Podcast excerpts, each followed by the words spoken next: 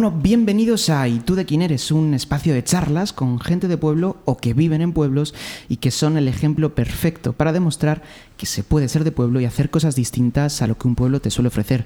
Cuidado que el mensaje no es lo que te ofrece un pueblo es malo, solo que en esta entrevista vamos a poner el énfasis en personas que hacen cosas distintas.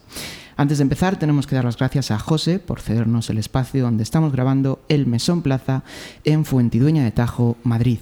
Y ahora sí, presentamos al invitado de hoy. Él es Joaquín Martínez. Buenas tardes, Joaquín. Hola, ¿qué tal? Buenas tardes, Daniel. Muchas gracias por invitarme. Bueno, es un placer eh, contar contigo esta tarde y, y, bueno, si quieres empezamos. Bueno, pues cuando quieras, a tu disposición. Joaquín, ¿y tú de quién eres? Mira, eso es una buena pregunta para gente del pueblo. Pues yo soy de, de Joaquín y de la Antonia.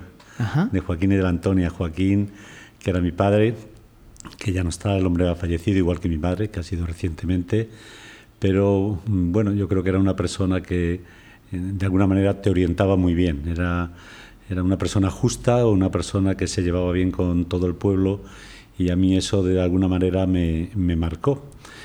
Eh, era bodeguero, con lo cual yo después, aunque yo no soy nada de bodeguero, pero sí que de alguna manera me encanta el mundo del vino y yo digo que siempre es porque nace de los primeros inicios en mi casa. O sea, yo me acuerdo siempre que mi padre, mm, al pedir una, un vaso de agua, siempre mm, le echaba una gotita de, de vino y que mi madre siempre le, le, regañaba y decía, pero no le des al niño vino, ¿qué tal? Y decía, no, esto es bueno y esto verás como no le va a hacer ningún mal.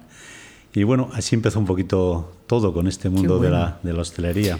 ¿Dónde naciste, Joaquín? Pues nací aquí y, y de una manera muy curiosa. Ah, de una manera muy curiosa porque entonces era aquí se nacía casi todos los niños, claro, nacíamos con, con Felipe, el practicante, era el que asistía a los partos. Uh -huh. Y curiosamente el día que mi madre se puso de, de, parto conmigo, pues ocurrió una cosa muy simpática y es que eh, mandaron a mi padre eh, que fuera por Felipe para que, para que les ayudara. Uh -huh.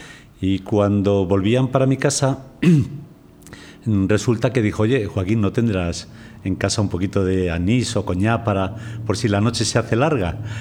Y dice, pues no lo sé. dice, bueno, pues vamos a pasar donde Justiniano, al bar de Justiniano, y, compramos algo. Y efectivamente pidieron una botella de coñac, pero ya que estaban allí en el bar, pues dijeron, oye, pues Justiniano, danos una copita. y empezaron con la, con la copita y otra copita y otra copita. Y claro, al final llegó mi tía Rufina y les echó una bronca tremenda porque yo ya estaba naciendo. De hecho, yo ya había nacido cuando ellos llegaron. O sea que tuve un, un nacimiento muy curioso, muy curioso. Jolín, qué curioso. Eh, cuéntame. ¿Cómo recuerdas tu infancia en Fuentidueña? Bueno, bueno yo mi infancia, lo primero que se te viene? sí, yo mi, fan, mi infancia en Fuentidueña la recuerdo plenamente feliz. Ajá. O sea, no, no es que nos sobrara nada, porque mi familia eh, venía, era una familia muy humilde, pero no nos faltaba nada. Con lo cual he tenido de todo en el concepto, sobre todo de la amistad. He tenido grandísimos amigos, los sigo teniendo. He tenido, eh, he tenido posibilidades de hacer cosas. Algunas veces eh, cuando, cuando recuerdo cuando trabajaba aquí enfrente, empecé aquí enfrente a trabajar con la tontería de 12 años. O sea, mi, mi padre, que era eh, muy amigo de Pedro Pancilla, que era el que tenía el bar, uh -huh. pues enseguida me empezó a poner en el mundo de, de, la hostelería. Y claro, oye, que mi hijo quiere aprender, que le gusta, y eso es lo único que tenía yo un poco en contra, que la gente que, eh, mis compañeros del colegio que se iban a jugar al fútbol, que a mí me encantaba, pues yo no lo podía hacer porque yo me iba a recoger eh, los cascos de las botellas y poquito a poco ir empezando. Ahora parece mentira que con 12 años pudiera empezar a desarrollar los trabajos. Claro, es que es, que son 12 años. 12 años. Bueno, ahora es increíble, ahora lo miras y es increíble. Yo algunas veces cuando lo cuento a, a gente, eh, parece ser que no era una cosa tan extraordinaria. ¿eh? No digo que con 12, Ajá. pero con 14 años ha habido muchísima gente, hace tan solo, sí, sí, sí. tan solo 50, 60 años, que trabajaban a esa edad es que había que ir ayudando un poquito también a la economía familiar. Yo no es que ganara mucho, como te puedes imaginar, pero nosotros éramos cinco hermanos y, uh -huh. y mis padres, y claro, pues, pues todo lo que viniera bien. Yo recuerdo todavía que creo que el primer salario que me pagó Pedro, me parece que eran 600 pesetas todo el mes y aquello a mí me parecía una verdadera maravilla, porque yo no disponía nada más que del dinero que me daban los domingos para poder ir al cine entonces. Que por cierto, fíjate, Fuentidueña era una cosa curiosa porque Fuentidueña era un pueblo como muy avanzado, o sea, era un pueblo ¿Ah, sí? que, que tenía dos cines, que tenía, que tenía dos bailes. Fuentidueña fue el pueblo donde se hicieron las primeras discotecas. O sea, la discoteca de, de, de Antonio, el del bar, y la, y la discoteca de Emilio. Yo recuerdo que no había discotecas ni en Tarancón, que es un pueblo muchísimo más mayor que el nuestro. Pero de alguna manera yo creo que íbamos un poquito avanzados a los tiempos. Yo por lo menos me sentía en un pueblo que tenía de todo. Tenía de todo, tenía amigos, tenía ilusión, me encantaba. Yo en aquel momento nunca hubiera pensado que mi vida eh, hubiera sido como es ahora. Nunca lo habría pensado, porque tenía todo. ¿Y mm, recuerdas alguna anécdota que te venga a la cabeza si hablamos de tu infancia? ¿Eras travieso? Eh, ¿Cómo, cómo pasabais el tiempo? Pues mira, yo creo, yo creo que no, yo creo que no era travieso, aunque bueno, eso habría que habérselo escuchado a, a mis padres, seguramente que dirían que algo de chispas sí tenía. Pero yo creo que he sido bastante ordenado. Tenía ciertos, incluso ciertos temores, porque yo entendía desde muy pequeño que hacer cosas mal tenían su consecuencia. Yo he vivido también, al ser el mayor de los hermanos, eh, otras cosas que han pasado a mis hermanos y yo creo que mi, mis hermanos eran mucho más rebeldes y más traviesos que yo, no tengo ninguna duda. Pero bueno, yo no, eso no quiere decir que yo no me bajara al río a, a nadar o a bañarme o a cruzarme el río cuando de alguna manera lo tenía prohibido. O sea, mis padres pues no me dejaban por las precauciones que había que tener, pero yo lo hacía. Y luego, si algunas cosas, algunas travesuras, claro que tienes que hacer. Es, es muy difícil que los niños no hagan travesuras. Yo, es innato y es bueno, pero yo no era tan, de, tan travieso. Me hubiera gustado ser más travieso seguramente. Oye, y una pregunta que le hago a todos los invitados y las invitadas. ¿Recuerdas a algún profesor que te marcase? Bueno, yo, yo he tenido solamente tres profesores en todo. Sabes Ajá. que aquí eh, solamente estudiábamos EGB, cuando terminábamos con 14 años ya no se podía seguir estudiando y esos, esos han sido solamente mis, mis estudios. Pero yo, yo mmm, sí recuerdo eh, a don Antonio porque fue el que más tiempo estuve, estuve con él y, más años. Hoy en día nosotros, en mi vida actual, que tenemos colegios dentro de nuestro grupo, eh, no termino de entender cómo el mismo profesor nos daba clase a alumnos de distintos años, de distintos conceptos, distintos cursos, y yo tengo la sensación de que lo, lo hacía eh, bastante bien. Yo empecé, eh, mi primer este fue con Doña Milagros, que muchísimo, no, no, no, seguramente que muchísimos ya ni se acuerdan de ella, pero yo sí, porque era la primera, o sea, Doña Milagros y tal. Yo siempre eh, quise, eh, por, lo, por, lo, que oía a los que eran un poco más mayores que yo, creo que me hubiera gustado mucho haber ido al cole con don Silvino. Don Silvino ha sido, yo creo que junto con don Antonio, los grandes maestros de, los grandes maestros de, Fuentidueña. Eh, luego teníamos a doña Antonia, entonces estábamos separados, los chicos en unas clases y las chicas en otra. Don Antonio y don Antonia juntos eran una, una, una, maravilla verles dar clase y cómo, y cómo funcionábamos. Yo la verdad es que no tengo ni una sola duda de que la, mi formación, mi, mi, mi, educación en el pueblo me dieron lo mejor que me podían dar ellos, ¿eh? con las dificultades que eso tiene. Qué bueno. Oye, cuéntame una cosa. Eh, me han chivado que Maceo era muy bueno eh, de portero, ¿puede ser? Bueno, Maceo ha sido el, el mejor portero que ha tenido Fuentidueña. O sea, era una cosa espectacular y ya sé por dónde vas, ya sé por dónde vas. ¿Lograste eh, marcarle gol o no? Sí, mira, eh, eh, era curioso porque además Maceo, además de ser un, un excelente portero, eh, de alguna manera, mmm, no digo que se riera de los delanteros, pero, pero sí que cuando hacía una de sus paradas eh, te miraba y la sonrisita siempre le salía, era, una, era un caso muy especial. Pero un día tuve la suerte de además de eso que llamábamos un gol de, de, plancha, que te lanzabas, el balón iba muy adelante y te tirabas a por él. Y claro, fue eh, un golazo, según decía todo el mundo. Yo, la verdad es que yo veía balón Y yo, mm, cuando iba de, por el aire, yo pensaba que sería imposible, primero, que llegara al balón y segundo, que le metiera el gol a Maceo. Y todavía, es, todavía, yo creo que no ha habido ni una vez en mi vida, y le veo muchísimo, que cuando, cuando estoy con él, yo le hago enseguida el gesto de darle con la cabeza y él hace el gesto de estirarse al lado contrario del que yo doy la cabeza. Y bueno, es un, la verdad que es un, es un personaje, un gran amigo y un gran luchador. Muy bien. Un gran luchador. Has dicho antes que empezaste a trabajar en, en aquí de camarero. Eh, sí, en, el bar La Viga, que era el bar de Pedro Pancilla, y ahí tuve mis primeros inicios. Eh, yo creo, no, no sé, quizás por mi manera de ser, yo tengo muy buenos recuerdos de todos los sitios, que tampoco han sido tantos, por donde he pasado, porque he tratado de aprender lo mejor que podía enseñar cada sitio. En todos los sitios se aprende. Es una, eh, es una sensación que la gente no termina de entender porque cree que se tiene que aprender todo lo que te enseñan y no, tienes que aprender lo que tú quieras descubrir. Tú tienes que ser capaz. Pedro era la persona que más limpia en el concepto de limpieza que yo he conocido en mi vida. Y mira que llevo años en la, en la hostelería. Era un hombre muy cabal, un poco serio, eh, un tanto complicado con los clientes. Él anteponía sus camareros a sus clientes. Y yo todavía recuerdo algunos clientes, que no, no, diré el nombre, pero que no eran bien recibidos en el bar de Pedro. Incluso a algunos les tenía eh, prohibido el paso.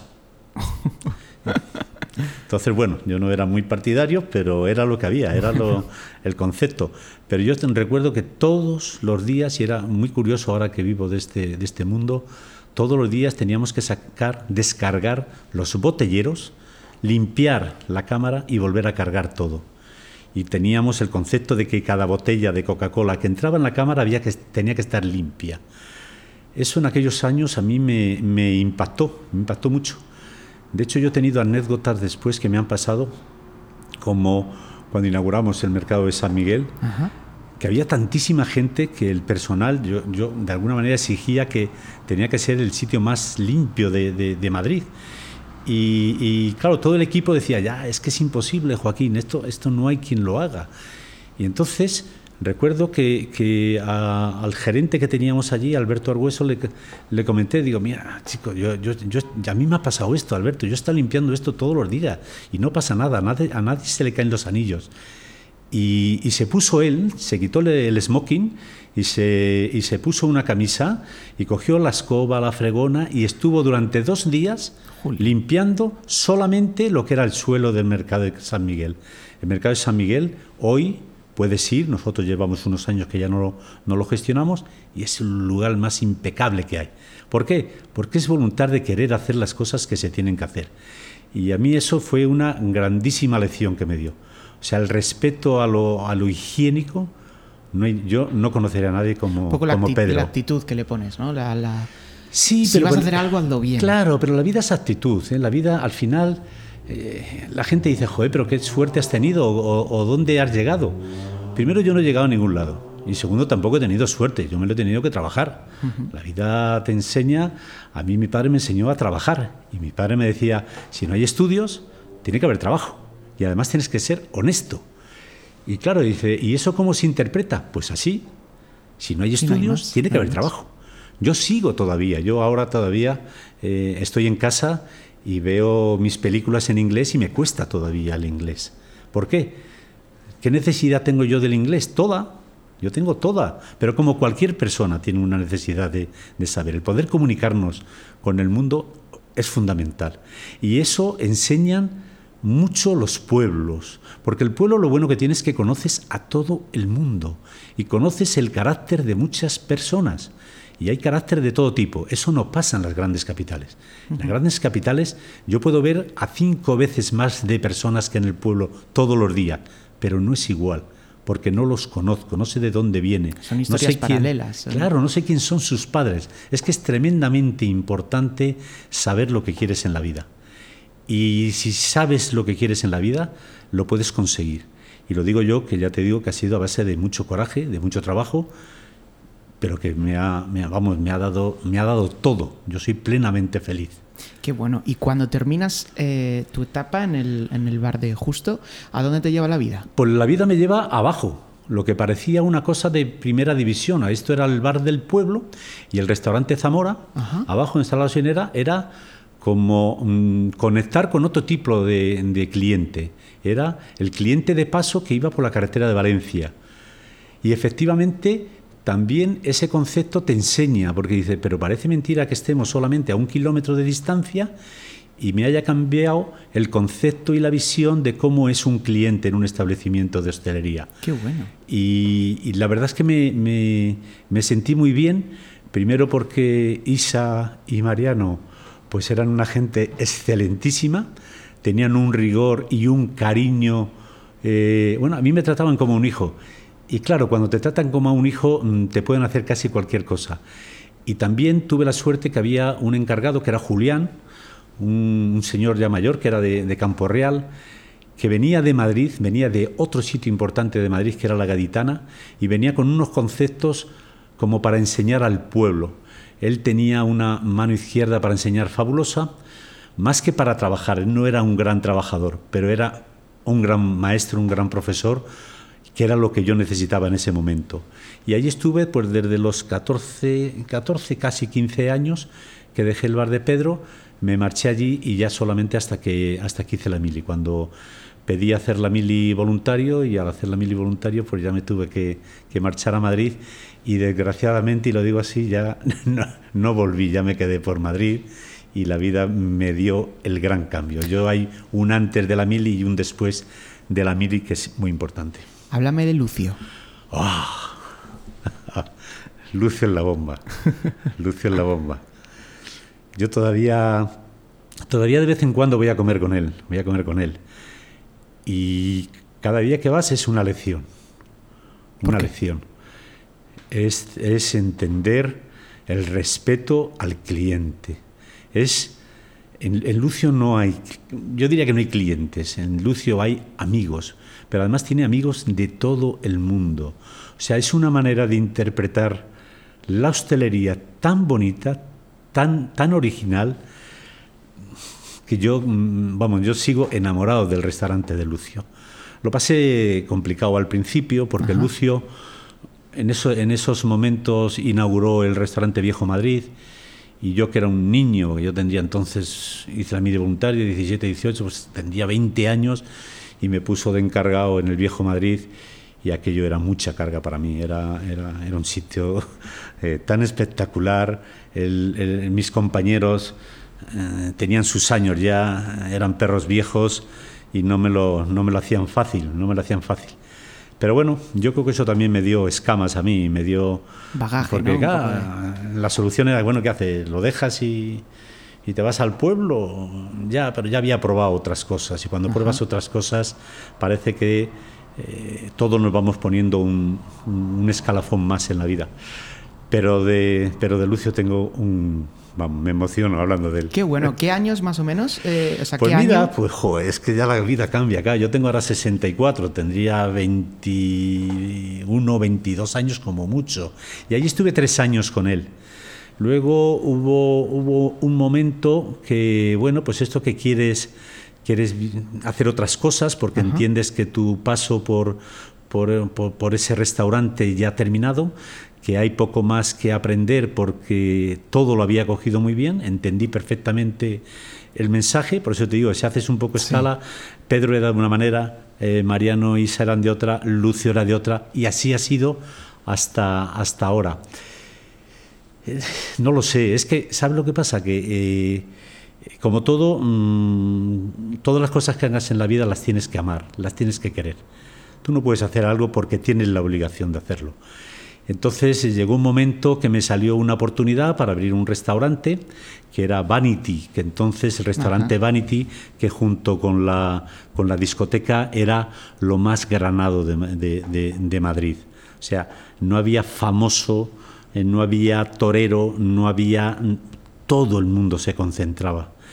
Y claro, pues eso me, hizo llegar y me monté yo solo, de alguna manera, era el que tenía que poner el desarrollo de Vanity en marcha y, fue una experiencia muy bonita, pero tuve, tuve un tropiezo, yo lo llamaría un tropiezo porque es que eh, me dijeron hay que buscar un, hay que buscar un chef, un cocinero y tiene que ser bueno porque vanity es vanity. Y efectivamente yo cogí a uno que trabajé con él en el viejo Madrid y era Zacarías. Y Zacarías tenía al hombre eh, pues cinco hijos.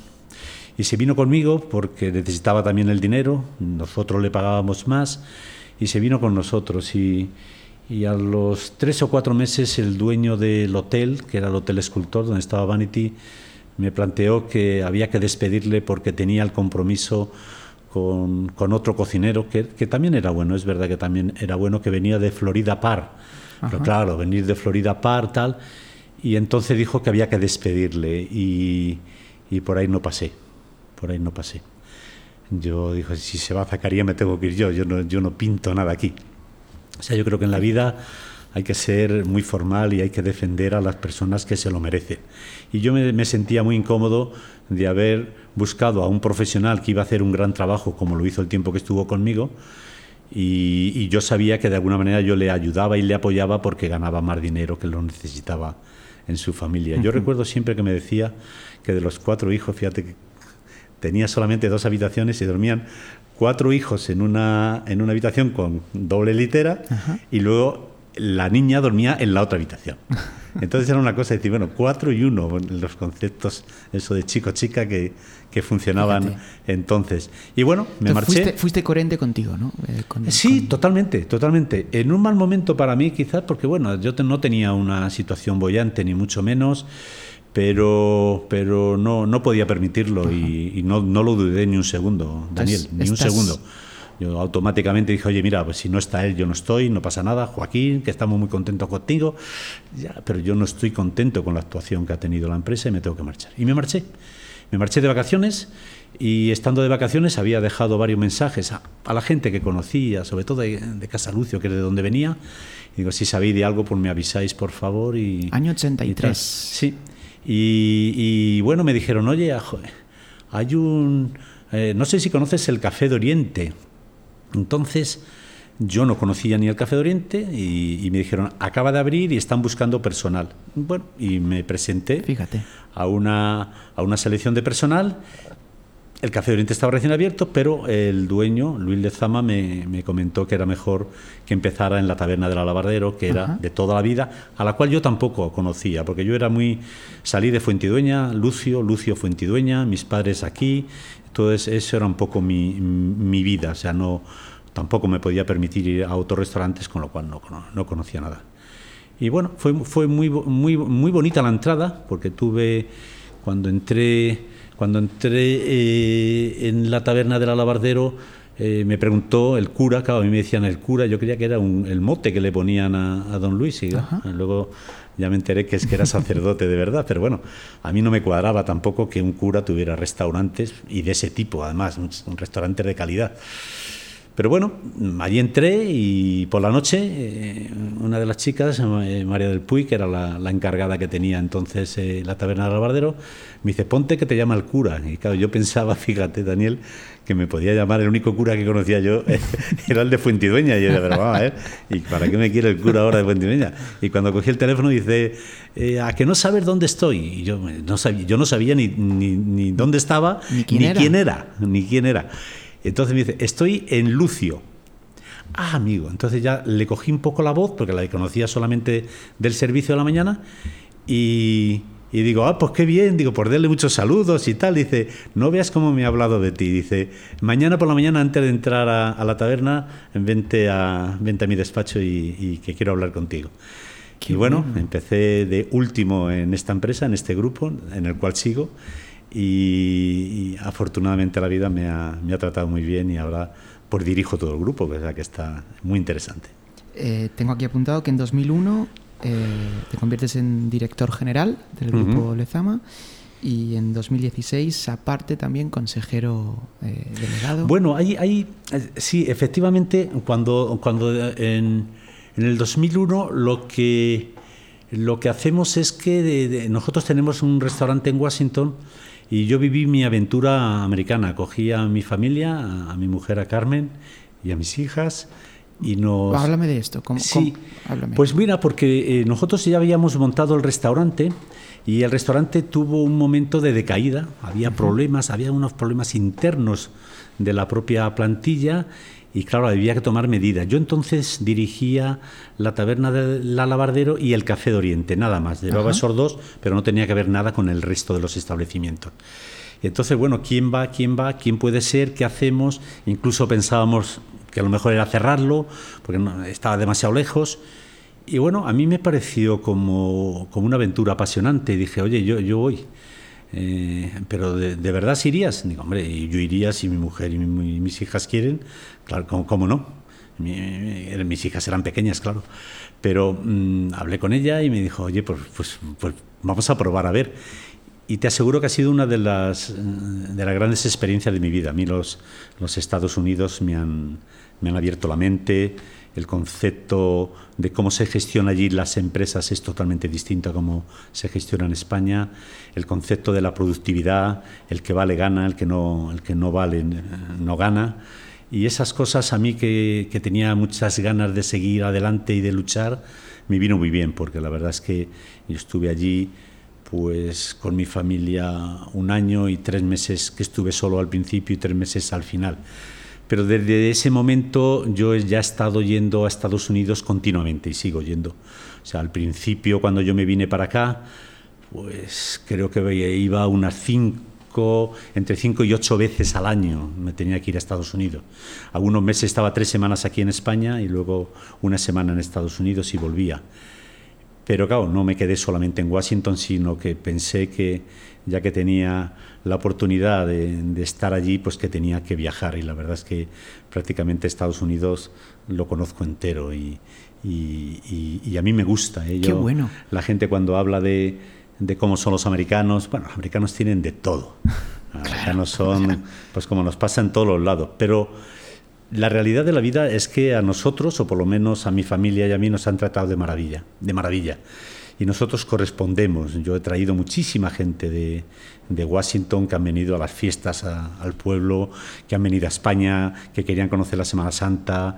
Eh, y para mí siempre ha sido un placer eh, estar con ellos aquí, en mi pueblo. Tú no sabes lo que es conocer a alguien de Washington y que se viene aquí, y que es un abogado y que es un cliente, y de pronto te lo encuentras aquí viendo a la Virgen de Alarilla. Eso es la bomba. Qué bueno. Eso, de eso es. Y yo siempre les decía, porque ellos vacilan mucho con que la, el día 4 de julio, el día de su fiesta nacional, que los fuegos artificiales de Washington son la bomba.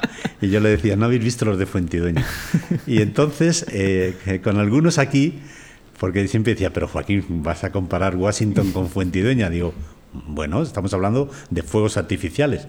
En Washington primero no se ven como aquí porque la ciudad está encendida y lo ponen en el mall, con lo cual es verdad que son unos grandes fuegos artificiales, pero en Fuentidueña tenemos la, suerte de que eh, todo el concepto de los fuegos es en un espacio cerrado, fuera del pueblo, sin luz, con un río que todavía recuerdo, el marco vamos, lo puedes ver de lejos, puedes estar plenamente...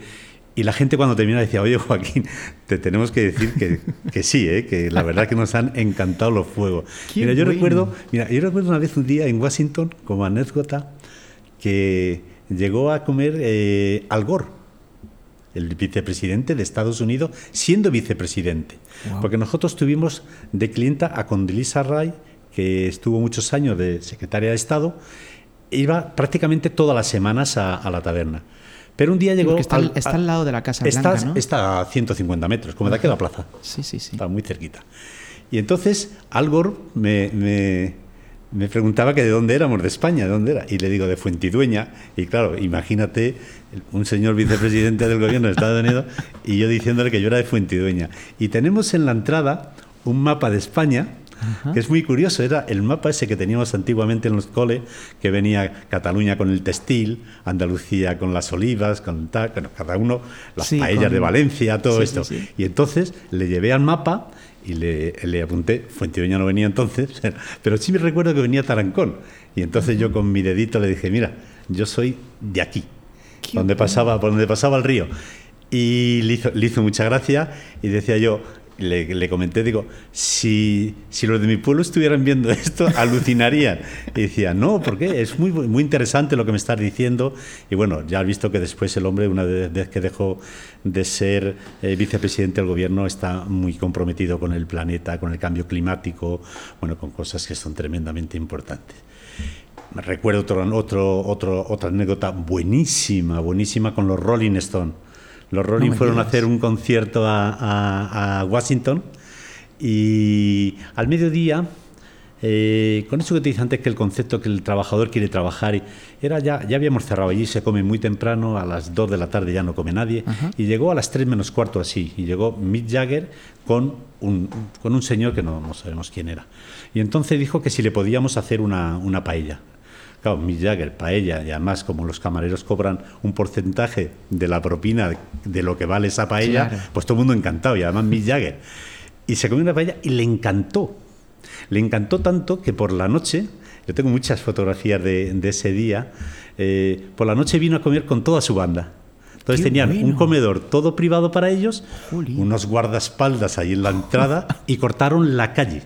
O sea, la, calle, la, la, 18, cortada totalmente con ambulancias, bueno, un despliegue monstruoso. Y ahí teníamos a nuestro Cliff Richard, bueno, era, fue la verdad que una, una noche mágica para nosotros allí en, en la taberna.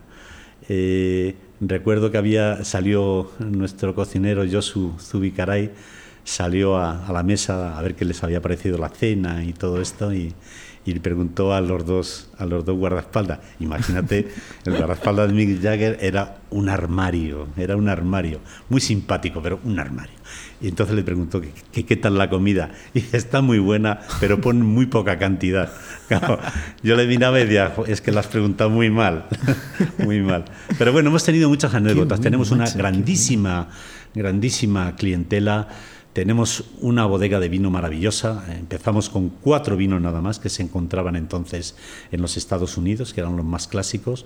Hoy en día tenemos una, una bodega con, yo diría que unas 380 o 400 referencias de grandes vinos, de grandes vinos, vinos eh, muy caros, vinos muy buenos, pero que allí se venden. La verdad que hay la cultura del vino allí, porque siempre pensamos que los americanos son de hamburguesa y Coca-Cola y nada más lejano en este mundo globalizado. Hamburguesa, Coca-Cola y café. Eso, son tres, pero son tremendos. Los que, los que viajan, los que conocen, los que están por el mundo, la verdad que tienen unos conocimientos mm, de España que nos quedaríamos asombrados. Joaquín, ¿cómo, ¿cómo se gestiona a un equipo humano eh, de más de 500 personas? Pues teniendo confianza en ellos. Teniendo confianza. Eso, primero, no pasamos de dirigir un restaurante de 10 personas a dirigir un grupo como el nuestro, que estamos ahora eh, cerca de 600 personas. Que en verano subimos un poquito más de 600 personas. Pero claro, no pasamos de 10 a 600. O sea, vas pasando porque vas creciendo tú con el grupo. Entonces, cuando vas creciendo con el grupo, pues en el día a día pues vas modificando conceptos. Eh, lo que no se puede hacer es eh, gestionar uno solo. Esos son grandes errores que hay y que se producen muy a, muy a menudo. O sea, tú tienes que contar con un gran equipo. Y contra más grande, contra más volumen, tienes que tener mejores equipos. Y además de tener buenos equipos, tienes que confiar en ellos, les tienes que dejar su espacio. Porque eh, muchas veces los, los, los directores eh, tienden a caer en la trampa de querer, de alguna manera, visualizar todo lo que pasa. Y nadie es capaz de hacer todo eso. Lo que hay que hacer es coordinar muy bien. Lo que hay que hacer es marcar la línea que quiero que lleve el grupo. Si yo soy capaz de explicarles dónde quiero llegar, y, y te contaré ahora algunos de los proyectos que tenemos, si se lo sabes explicar y les sabes acompañar, al final lo hacen ellos. ¿Por qué? Porque son muy buenos son muy buenos. Y luego, cuando, cuando son tanto, porque cada dice, pero tú al final tienes relación solamente con el equipo directivo, con los que están a tu lado. Yo tengo relación con todo el mundo. O sea, yo me ves pasar por el Café de Oriente y está la señora Antonia allí fregando sus platitos y yo le doy un abrazo que se muere. ¿Por qué? Pues porque es mi compañera. Ella, eh, ella es la que tiene que procurar hacer su trabajo bien, que es limpiar los platos muy bien, y lo hace. Claro. ¿Y yo qué soy? El que tengo que gestionar. A ver si yo no voy a estar haciendo bien mi trabajo. O sea, ¿por qué soy yo más importante que esa persona? Ella tiene que hacer lo suyo bien y yo también. Y desde luego somos unos compañeros magníficos en ese aspecto. Yo lo entiendo así, ¿eh? Yo hablo muchas veces con directivos de otros grupos y no están de acuerdo. ¿eh? Ellos dicen que no, que confianza es cero, que rigor en esto, que hay que controlar mucho los horarios, que hay que... Bueno, yo soy un poco atípico en todo eso. ¿eh? A mí siempre me han dado, como digo yo, hasta cuando sabía muy poco me han dado mi espacio y yo cuando me han dado mi espacio he intentado dejar la bandera bien alta. Y eso es lo que me gusta hacer ahora a ellos. Yo, yo creo además mucho, ahora que se está muy de moda eso de la experiencia, y yo creo mucho en los jóvenes. Mucho, mucho. Creo mucho en los jóvenes porque los jóvenes tienen algo que ya no tenemos los, los que ya vamos siendo menos jóvenes. Porque nosotros decimos, ya, pero tú tienes experiencia. Sí, de acuerdo, y la experiencia es muy buena. Pero ellos tienen muchísimas cosas. Ellos están puestos con su edad, con los 25, con los 30, 35, 40. Ellos están en su mundo actual. Nosotros, queramos o no, ya somos un poquito mayores para ese mundo actual. Nosotros las tendencias a los que llevamos toda la vida en esto nos cuesta más entenderlas. Nos cuesta más. Pero a ellos no. Ellos son esponjas son esponjas, son creativos, les encanta aprender.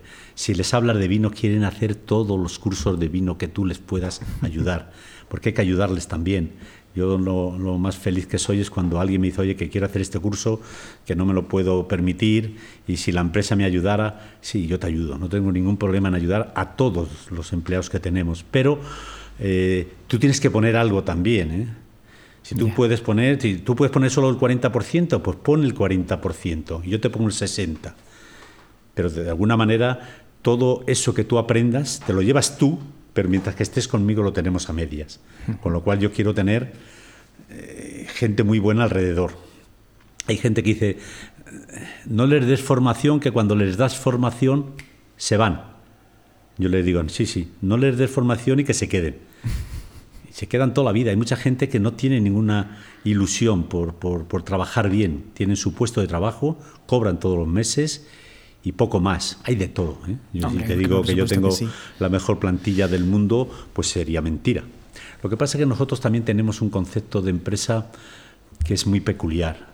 Lo primero que tenemos distinto a todas las empresas del mundo, por lo menos que yo conozco, es que nuestro jefe, nuestro presidente, no se quiere hacer rico. O sea, es una cosa rarísima, pero nosotros no damos dividendos. O sea, nosotros todo lo que somos capaces de generar, lo ponemos otra vez en el mercado. Vía enseñanza, vía cursos, vía becas. Eh, ahora hemos montado un colegio. Ten en cuenta que hablamos ya de un grupo muy variado. ¿eh? Nosotros somos, aparte de las 500 y pico personas que estamos trabajando en el grupo, son 20 restaurantes, son tres escuelas de hostelería, es un colegio de, niños, desde, desde, infantil hasta la, hasta la universidad. Eh, tenemos restaurantes, aparte de lo de España, lo de Estados Unidos, acabamos de abrir otro ahora en Washington. O sea, somos una empresa muy dinámica en ese aspecto. Movemos en torno a 40, 45 millones, estos años un poco menos por la, eh, la, triste pandemia que nos ha traído a todos. Pero bueno, yo algunas veces, ahora, antes de venir a, estar este ratito tan agradable contigo, pues estaba despachando con el director general, que él vive en Marbella y se ha venido para despachar unos temas. Si es que los veo como motos, si es que están con unas ganas de hacer cosas y de crear espectaculares, espectaculares. Y bueno, hay que estar con ellos y, afortunadamente nos sonríe la vida. Yo digo que lo mejor que me está pasando es que soy muy feliz trabajando. Eh, yo lo sabrá, más no creo. Yo creo que yo soy tremendamente feliz y algunas veces digo, y además me pagan muy bien, o sea, es que tengo todo. O sea, que es que no sé, no sé. Bueno, es un, Em, vamos a centrarnos, si te parece, en, esa parte que acabas de comentar, ¿no? De, la escuela de las escuelas de hostelería, que creo que vais a abrir ahora en Madrid una. Vamos a abrir en Madrid, correcto. Está la de Sevilla. Tenemos Sevilla y luego tenemos dos escuelas. Bueno, hacemos algo de formación en Málaga también, a pequeña escala. Pero luego tenemos, eh, la cosa más curiosa es que llevamos 14 años ahora en formación de hostelería online que yo me acuerdo que cuando me lo comentaron yo decía... del COVID. Sí, sí, 14 años. Pero hace 14 años hablar de, de, hacer hostelería online era de locos. No es un invento mío, ni muchísimo menos. Yo incluso estaba al contrario de cuando me plantearon el equipo de, de hacer formación online, yo dije, estáis locos. Eh, ¿Cómo vamos a enseñar a hacer huevos fritos con un ordenador? Eso es imposible. Eso no. Joder, tú siempre estás diciendo que hay que innovar, que hay que hacer cosas nuevas y para una cosa que te dijimos. Joder, me dejaron un poco arrinconado y dije, pues venga, vamos a hacerlo, a ver cómo, cómo está. Es verdad que les puse cota, le dije, oye, hasta 100.000 euros, ¿eh? si con 100.000 euros esto no funciona, lo cerramos. Y me dijeron, sí, sí, ya verás. Bueno, y después de 14 años aquí estamos. Han pasado, creo que la última cifra que tenía a final de enero, habían pasado 28.000 alumnos ¿eh? En 40 cursos distintos que tenemos. Tenemos un abanico de cursos de hostelería fantásticos. Y desde hace cinco años montamos en, en México con un, con un capital riesgo de Florida montamos otro concepto de formación online y que cubre todo Américas, ¿eh? desde Estados Unidos hasta, hasta Perú, cubrimos todo, toda la banda, quitando algunos países que hay problemas con el tema de, del cobro, que no se puede hacer. Y, la verdad que estamos encantados porque ahora estamos recibiendo en torno a 1.200 alumnos mensuales. O sea, es una bestialidad, pero claro, tocamos todo América. Claro, y como has dicho antes, ¿no? que no se pasa de 10 trabajadores a 600. ¿no? Claro, pues, todo se va haciendo. Hombre, la experiencia de los años que hemos tenido aquí pues nos ha facilitado el concepto de los cursos. Es verdad que se tienen que tropicalizar, porque no vale el curso que tienes montado aquí para ponerlo en México o en Colombia, porque lo pones en México o en Colombia y resulta que hay frases que suenan incluso mal. O sea, hay que, hay que darles ese sentido y hay que darle de alguna manera que ellos se sientan cómodos con ese idioma. Igual que nosotros vemos algunas veces que los latinoamericanos tienen una manera de hablar que es la suya y que a nosotros nos, no digo que nos incomode, pero que a la vez tremendamente distinta, aunque sea el idioma, exactamente nos miran ellos a nosotros también. Entonces tú, si no lo tropicalizas, si tú lo que decimos en español no lo dice en español también, pero un mexicano, pues tenemos un lío. Claro.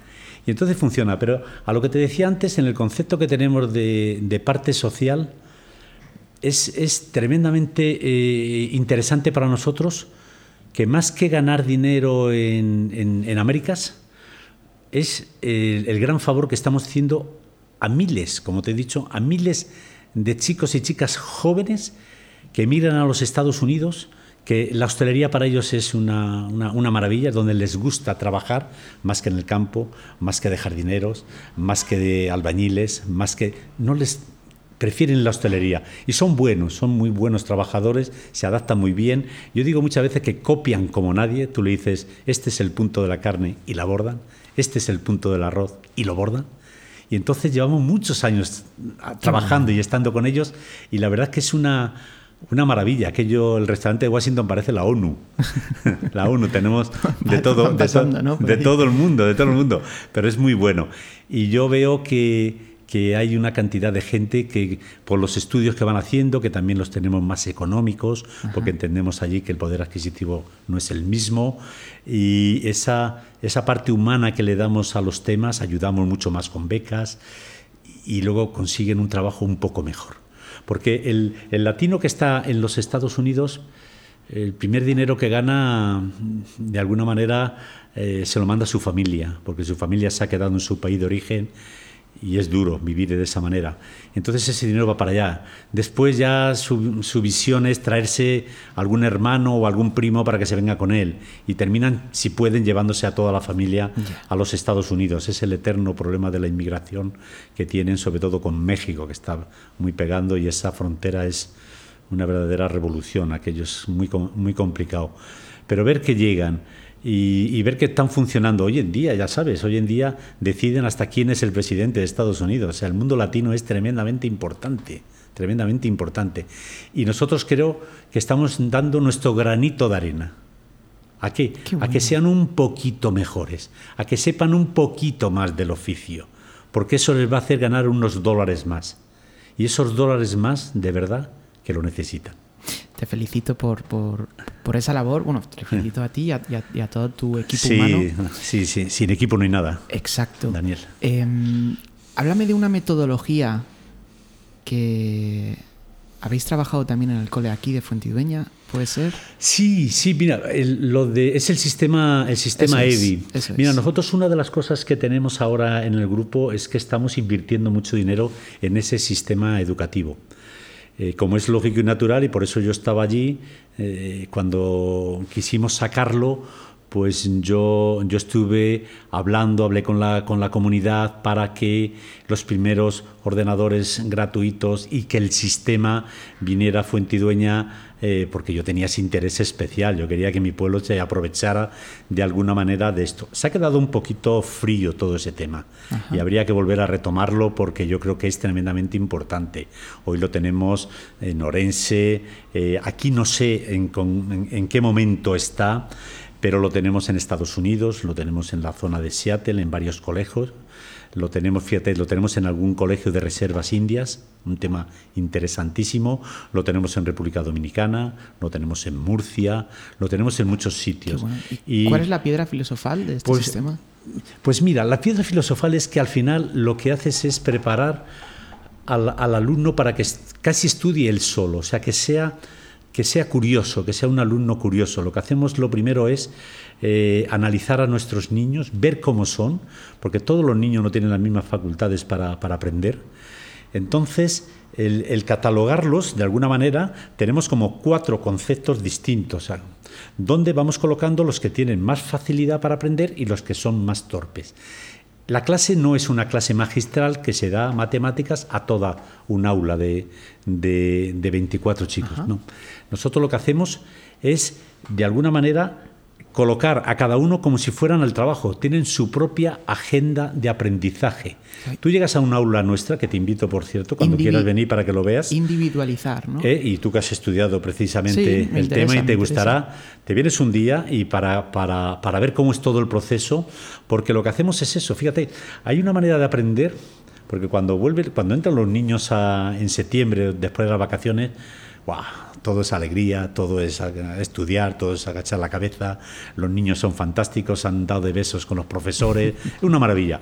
Pero cuando llega el mes de abril, el mes de mayo, los profesores están un poco hartos de los niños. ¿Por qué? Porque se cansan ya, necesitan vacaciones, es, es tremendamente complicado. Entonces, lo que, lo que creemos es que tenemos que mm, favorecernos del ambiente de la clase. Tú llegas a una clase nuestra y te puedes encontrar a dos niños que están solos estudiando y si les preguntas uno está en matemáticas y otro está en lengua, te puedes encontrar un grupito de cinco que están haciendo un trabajo en concreto, los cinco a la vez.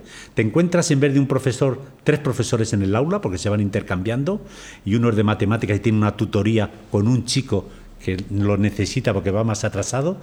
Y había cosas curiosísimas como que en un grupito, en un grupito de alumnos, donde está el profesor, y todos hemos vivido eso del profesor que al final dice, eh, siempre eres tú, es que siempre estás hablando. Eh, ¿no? Bueno, de alguna manera... Eh, yo creo que una de las cosas buenas que tiene es que sus propios compañeros le ayudan al que va de alguna manera un poquito más despacio. Porque no saben, ellos no saben que va más despacio. Porque al que va más lento en el aprendizaje, lo que hacemos es, de alguna manera, que él eh, eh, no se entere nadie de que él es el más lento. Si yo te digo, tú, eres, tú eres una persona muy avanzada, tienes unas nociones de aprendizaje perfectas, muy bien, tú llevas tu ritmo, yo no soy tan perfecto como tú, entonces lo que, lo que este, este tema te lo tienes que aprender, pues a ti mm, te decimos que te lo tienes que aprender en cuatro semanas.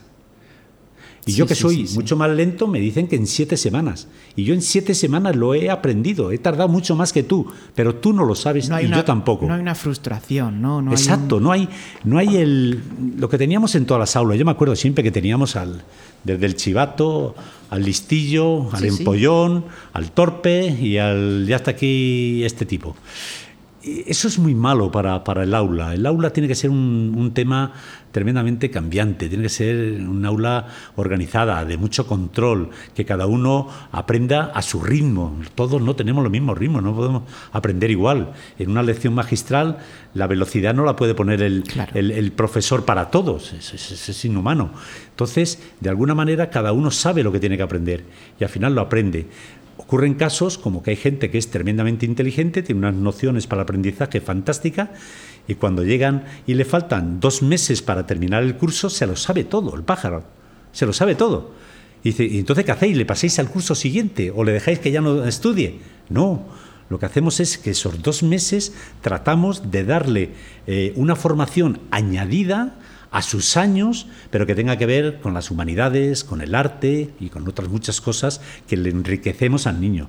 No queremos que un niño de seis años pase a nueve años, a hacer el curso de nueve años. Eso no puede ser. Hay que hacer las cosas con cierto cuidado. Pero sí es verdad que de alguna manera la persona que está, el niño que está más capacitado, de alguna manera le enriquecemos mucho mejor el, concepto para que él en su vida vea las cosas como son. Son tremendamente creativos.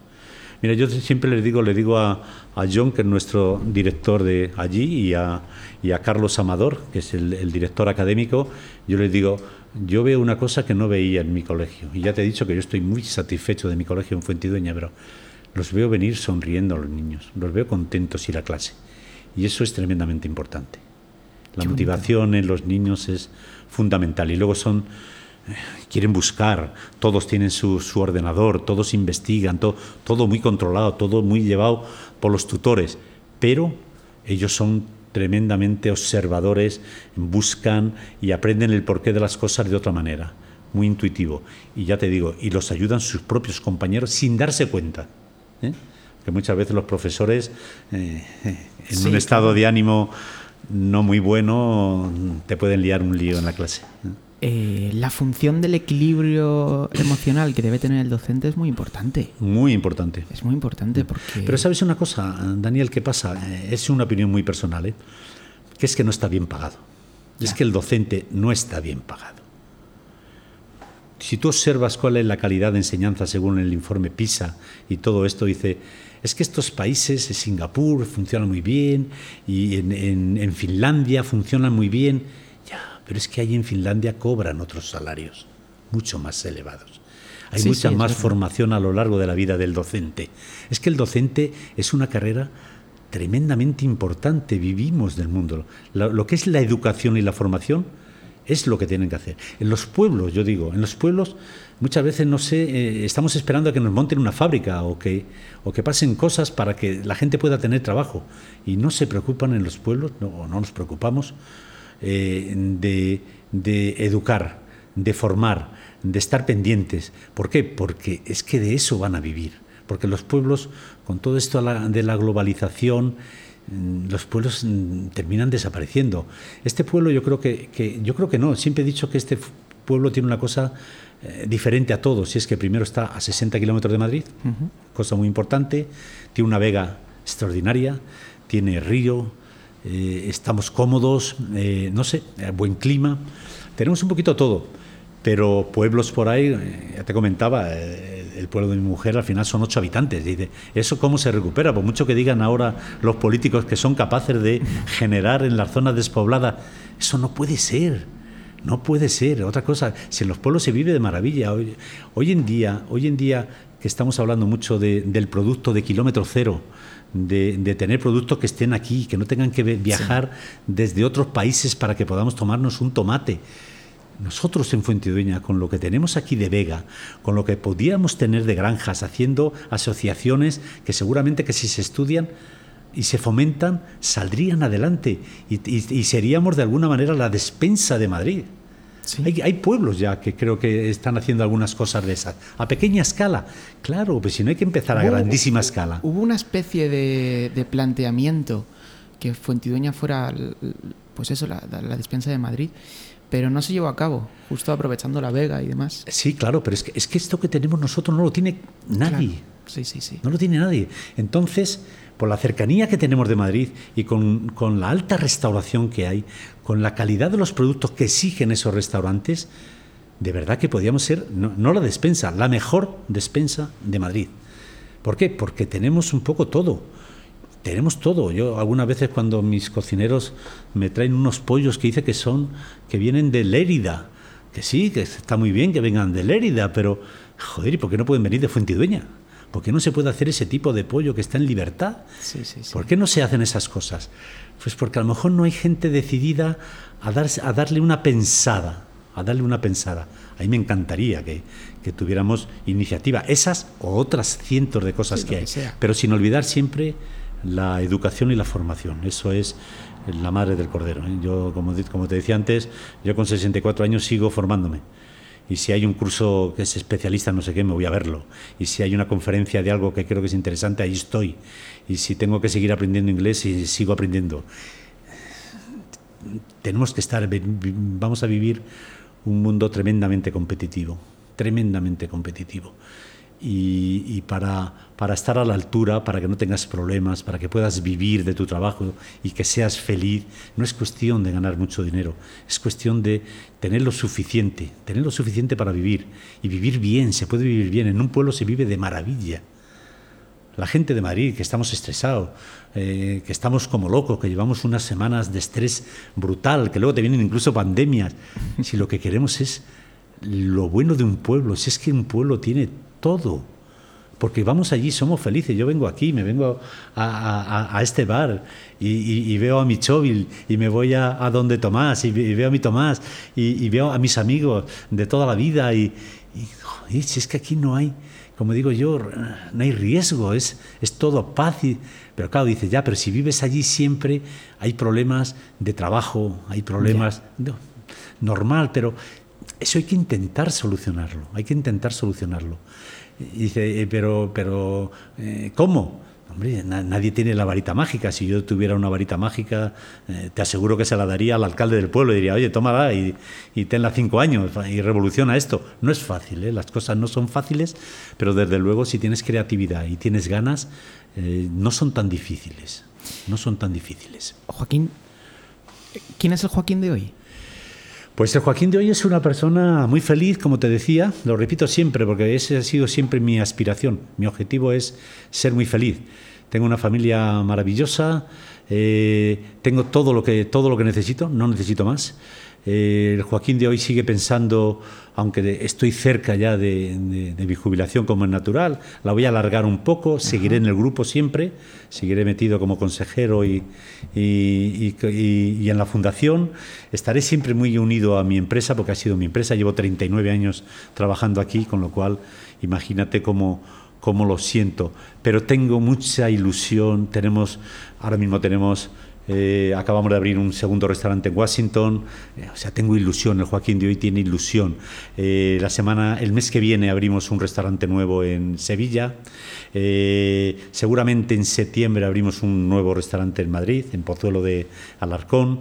Estamos el proyecto de la Escuela de Hostelería y tenemos un macro proyecto en Nueva York. Dice, ¿cómo eres hoy?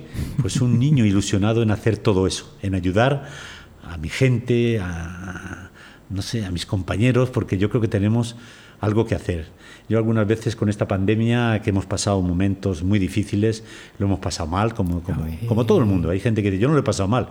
Ay, qué, qué- qué maravilla. Yo lo he pasado muy mal, ¿eh? Le ha sido muy duro, porque miras para atrás y tienes 600 personas, 600 puestos de trabajo. Pero bueno, se ha, se ha- se ha- se ha terminado. Y si no se ha terminado, se va a terminar. Y no podemos tener las manos en el bolsillo. Tenemos que sacarnos las manos del bolsillo. Y tenemos que ponernos a trabajar. Y tenemos que ponernos a crear. Sí, es que mañana va a salir el sol. o sea, quiero Mañana decir, sal, claro, pero sin lugar a dudas. Pero hay gente que cree que no va a volver a salir. Pero qué tonterías. Pero ponte, con tantes te pongas y dices, bueno, cuando. Porque hay, hay mucha gente que dice, bueno, ya pasará, cuando pase hago.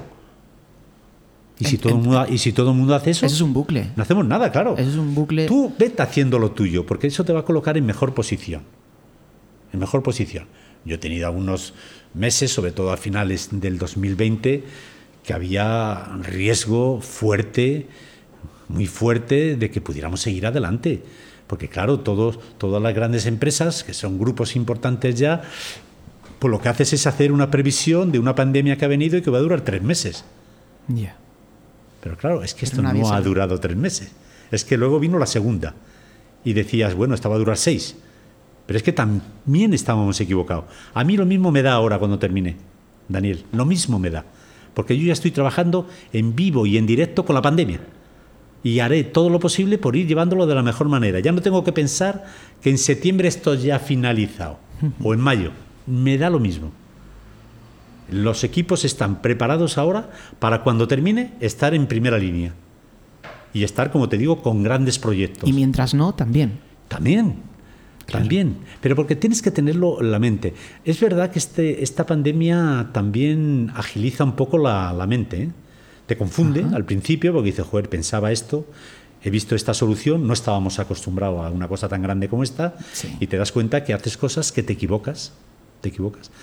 Pero bueno, una vez que, una vez que ves que te has equivocado, rectifica, levántate, es que está muy mal, ya, pero ¿qué hacemos? Vamos a hacer cosas. A mí cuando viene alguno y dice, joder, hemos hecho esto, y alguno de los compañeros dice, pero hemos ganado dinero. Dice, no, pero hemos hecho algo. Ese es el espíritu que hay que tener. Pues sí, ese es, el espíritu. Los que te conocen, Joaquín, eh, me han dicho sobre todo dos cosas. Una, mm. eh, han puesto, han sobresaltado tu sencillez y otra es que eres un gran amante de tu pueblo. Sí, sí. Y, yo... que, Pero bueno, la sencillez yo creo que te la da ser de pueblo, ¿eh? Ya, la gente de pueblo, lo que te decía antes, la gente de pueblo te, te, imprime un carácter especial porque como te conoces y como sabes, sabes quién es un gamberro, sabes quién es un golfo, sabes quién es una bellísima persona, sabes quién ayuda y eso te hace no humilde, yo creo que yo creo que humilde no sé, yo creo yo creo que lo que somos es muy normales.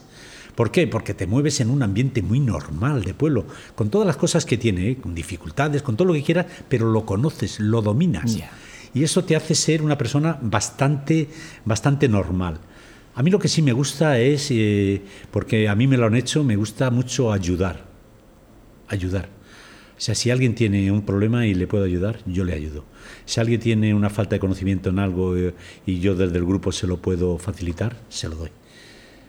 Porque creo que eso es como deberíamos de ser todo. Mira, yo tengo una cosa, Daniel, en la mente que creo que esta pandemia que ha sido tan nefasta, y nos ha traído tan de cabeza, yo tengo la esperanza de que cuando pasen unos años nos haya hecho un poco mejores. Nos haya hecho un poco mejores. Porque, porque nos ha, todo el mundo hemos pensado mucho, ¿eh? cuando te encierran en tu casa tantos meses y cuando ves las cosas y cuando tienes, yo he tenido la, también la mala suerte de que mi madre falleció en plena pandemia, todo eso te hace de alguna manera recapacitar y pensar, y pensar que, que, la vida no debería de ser como antes tenías. Yo tengo, antes te hablaba de un antes y después de la mili, Ajá. yo también tengo un antes y después también de mi famoso accidente. Yo tuve un accidente hace 35 años bestial. Y yo pasé de que me querían cortar la pierna, luego no me la cortaron, me dijeron que silla de ruedas, estuve un año y medio en silla de ruedas, luego me dijeron que iba a andar, pero que si me iba a notar mucho la, la cojera y después me dijeron que mm, iría con muletas y, de, y después estoy hecho un campeón. Y de, pero no puede ganar los 100 metros, que yo no necesito ganar los 100 metros. Yeah. Yo necesito divertirme, jugar al tenis, nadar, hacer mi vida normal. Yo no tengo ninguna dificultad para nada. Pero eso sí me hizo cambiar. O sea, dice, ¿una cosa tan mala te hace cambiar? Sí. Te hace cambiar. Porque piensas, entonces, si a mí eso me ha pasado, seguramente que a miles y miles de personas les va a cambiar y les va a meter algo en la cabeza que es bondad. Sí, como que se genera también, no solo de, de forma individual, sino colectivamente también, ¿no? Un poco de, de en la pandemia, por ejemplo, nacieron muchas, muchas empresas, muchos Claro. nuevos emprendedores que se replantearon justo eso. Claro. ¿no? Eh, curioso. ¿Qué te viene a la cabeza si te digo alfileres de colores? Oh, lloro, lloro, lloro. Eh, bueno, me encanta. ¿eh? Hay una, hay en, en- en esta canción hay un vídeo en YouTube que es famosísimo, que están los, los, grandes cantadores de esa canción y están en plan amigo, plan amigo. Es- Está, está Rafi Camino con ellos. eh, bueno, este- es que, es que claro, la, la forma individual de cada uno, que yo los conozco algunos de ellos, sentarlos en una mesa, una noche de juerga, de, de flamenquito, y que surja alfileres de colores, eh, a, a- a mí me vuelve loco. Me vuelve loco. Porque me recuerda a cosas tremendamente diferentes, pero que tenían algo que se le parecía, que era cuando aquí, porque entonces nosotros en, la- en las noches de viernes y de sábados y de fiestas y de todo, en Fuentidueña, se cantaba flamenco. Anda. Se cantaba flamenco y uno de los cantadores más malos de flamenco que ha habido fue Tidoña es Tomás. Tomás de la Plaza cantaba, ¿cómo era? Una canción, no recuerdo cuál era la, la canción del homenaje. Homenaje amigo conductor y era malísimo. Yo no he visto nunca una manera de cantar tan mala, pero luego tenía a mi primo venido que se ponía a cantar y se había tomado tres copitas y era una maravilla oírle. Mi padre cantaba flamenco también. Cuando, cuando había alegría, cuando había ambiente, cuando había bar, cuando había amistad, cuando eso es una, maravilla. Entonces yo he vivido esos momentos, dice, ¿cuándo canto? Yo algunas veces me lanzo a cantar, canto muy mal, como te puedes imaginar. Eh, pero... Me han dicho que sí, y a tocar el, cajón flamenco también. Bueno, soy un monstruo. soy un monstruo, porque mira, conozco eh, eh, Roberto Mediano, que es un, es un gran artista, está en el Ballet Nacional, lleva percusión en el Ballet Nacional y es un, bueno, es como, es como mi hijo. Y, y algunas veces, el otro día hicimos una cosa muy bonita en el colegio que era eh, eh, hablar de los, de los sentidos, que no solamente es la vista, el tacto, el oído. Hablábamos de los sentidos, de los sentidos con un cajón. Con un cajón. Y entonces, mientras que hablábamos de los sentidos a nuestros profesores, porque fue una, fue una clase que dimos a los profesores, eh, Roberto tocaba el cajón. Y le decíamos, Roberto, la tristeza. Y empezaba a tocar con el cajón y era triste. La alegría. Y empezaba a tocar el cajón y decía, pero bueno, dos manos, un cajón, y puede dar tantos sentidos tan distintos, sí. Dice, para eso tienes que ser un, claro, ser un Roberto, claro. Roberto es un crack. Pero a mí me gusta mucho, me gusta mucho. Además, yo algunas noches con mi hermano Carlos, los dos solos, eh, eh, que hemos pasado algunas noches solitos aquí los dos y a las 2 o las 3 de la mañana sacamos nuestro cajón y, nos divertimos como nadie, como nadie. Un poco de chispa. no lo grabamos, ¿eh? No lo grabamos. Joaquín, ¿crees que en los pueblos Vamos a hablar un poco más o menos, ¿no? Pero te pregunto, ¿crees que en los pueblos hay recursos para que los jóvenes o las personas inquietas puedan ir al mismo ritmo de desarrollo económico, laboral, emocional, social que hay en las ciudades? No, yo creo que no. Lo que pasa es que lo que sí hay es mucho más de lo que la gente en los pueblos cree. Curioso, curioso. La ciudad te da muchísimas más oportunidades, no cabe duda, pero en los pueblos que se vive más despacio, más pausado, o sea, las, las, las 24 horas de un día de la ciudad no son las 24 horas del día de un pueblo. Si en el pueblo tú te pones a pensar en esas horas que tenemos de lucidez, en qué, qué valores hay en un pueblo, qué, qué cosas son las que nos pueden ayudar en el pueblo, hay muchísimas.